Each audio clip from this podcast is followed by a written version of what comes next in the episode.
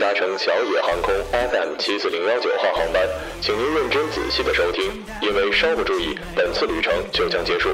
每次航行时长为五分钟，每日一次，每天一日。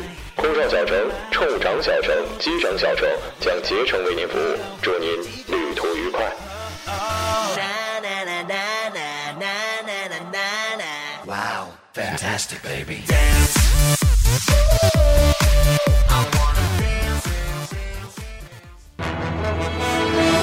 各位听众，晚上好。晚上好，今天是二零一六年七月十一号，星期一，农历的六月初八。欢迎收听日节目。二零一六年的今天，在 C 罗因伤下场的情况下，葡萄牙队力克东道主法国队，获得二零一六年欧洲杯冠军。今天的节目主要内容有：大娘卖房所得治病钱在医院被偷，两天之后因病去世。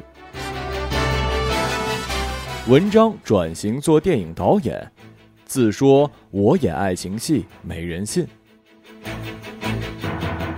胡彦斌首谈跟郑爽恋情，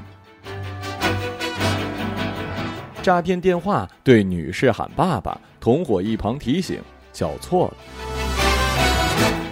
下面请听详细内容。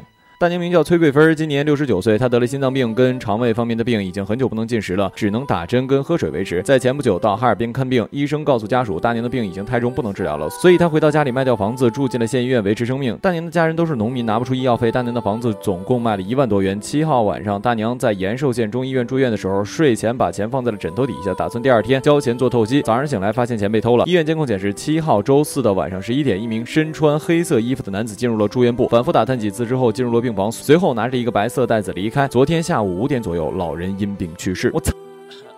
发科，你他妈是人吗？我强烈建议找着这孙子，不能以偷窃罪定刑，应该以过失杀人罪论处。去医院偷窃，你真是不给自己跟家里人积阴德呀！你上辈子什么玩意儿变的啊？不对啊，你这辈子是什么玩意儿变的？你肯定不是人类。就你这样的，真是给你丫枪毙五分钟都不解气。他们都是傻逼，都是傻逼，以为有钱将于七月十五号公映的电影《路遥知马力》在北京举办了首映发布会，导演文章携主演包贝尔、宋佳、朱亚文、乔军燕，编剧冯源出席。文章作为导演，在发布会的现场也是哽咽落泪。我从来没有想过像今天这么紧张过，现在小腿肚子都在发抖。这部作品倾尽了一切，希望大家能够感受到我的诚意，谢谢。在谈及未来是否有导演的计划的时候，文章的回答很简短，再说吧。接着他解释说，之前因为脾气不好，他担心拍完小爸爸之后没人再跟他合作了。他记得在拍少帅的时候看到了这个故事的原型，当时很受感动。但是他演爱情戏可能没人相信，但他还是想通过真情实感。来拍一个《路遥知马力》这样的电影。从我个人的角度呢，几乎是同样的事情，我似乎更能够接受文章的错误，而接受不了陈赫的爱情的结束无可厚非。但是我不耻的是，陈赫居然还舔着个脸跟前妻上节目装恩爱，我就呵呵了。有人说这部电影是《失恋三十三天》的番外篇，反正我看《失恋》看的是稀里哗啦的，再加上最近爱上宋佳，我最开始的女神呢又是马伊琍，当然要看啦。说不出来呀，怎么回事儿？胡彦斌一上台就调侃自己的相貌问题，自嘲眼睛小，但他同时也表示我不会去整容的，要丑就一直丑下去。如果你觉得我不帅，我只想告诉你，多看几眼习惯就好了。这么多年一直称自己是上海音乐学院毕业的，其实都是谎言。百度百科到现在还写着我是上海音乐学院毕业的，其实我并不是。之所以这么做，是因为很不自信，非常怕别人怀疑我的音乐能力。如今回望这一段，胡彦斌表示当初自欺欺人，极其可笑。谈及跟郑爽的恋情，他说自己承受了很多的恶语相向，最后他说他只是想保护这段感情而已。撒谎不对，可是我也理解他的自卑。其实毕业之后很长一。段时间，我也会羞于说出自己大学的名字，因为没有名气，跟其他的大学生比起来，我似乎矮了一截。可是后来我发现，其实真的没有必要。只要你人是牛逼的，如果你不是从名校出来的，恰好更可以衬托出你是多么的屌。且如果你努力的话，可以让学校因你而变得知名。至于恋情方面，我实在没得说了，因为毕竟我属于花美男的类型，都是被追的。哈哈哈哈哈。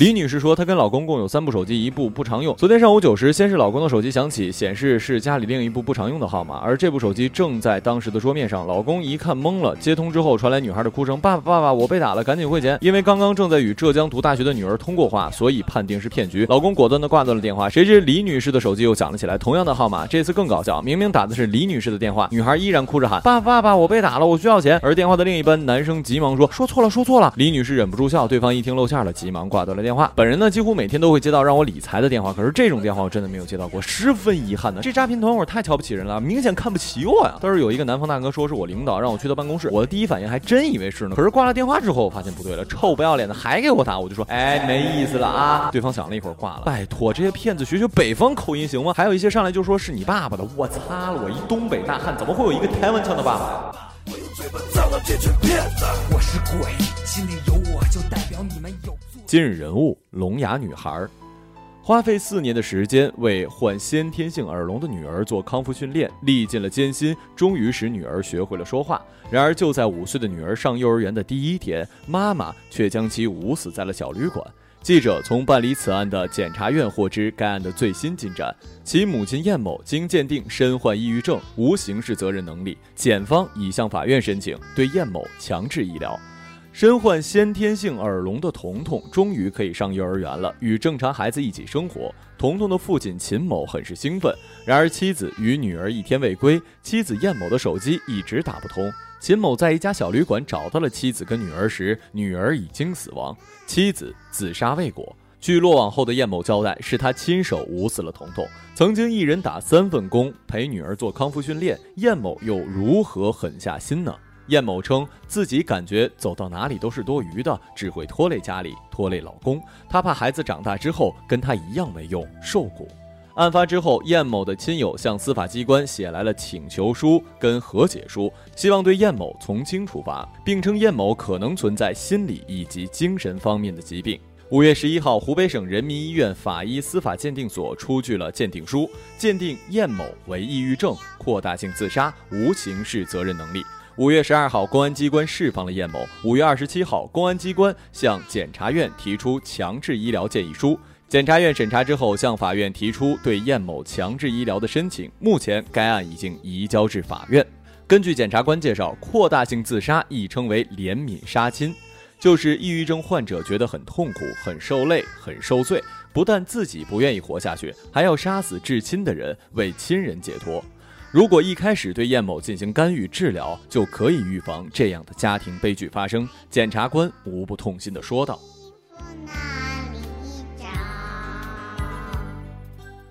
好了，以上就是本期节目的全部内容，感谢各位的收听，我们下期节目再见，再见。